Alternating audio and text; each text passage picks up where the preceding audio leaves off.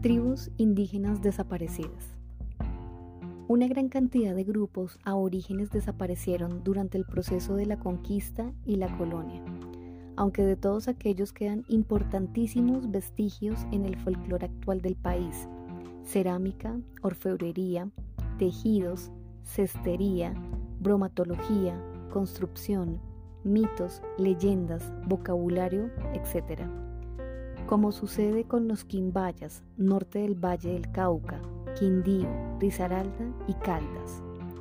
Los Taironas, Sierra Nevada de Santa Marta y sectores vecinos. Los Parotos, Valle del Río Sinú. Los Andaquíes, centro sur del Huila. Los Chipchas, Muiscas y Panches, Cundinamarca, Boyacá y Santander. Guanes, Santanderes, Gorrones y Lilíes, Valle del Cauca. Tumacos, Costa de Nariño, Los Pastos, Nariño Central. Agregando a esta lista los pueblos que en sucesivas ocupaciones formaron lo que hoy se denomina la cultura agustiniana en el Huila. San Agustín, Tierra Adentro, etc.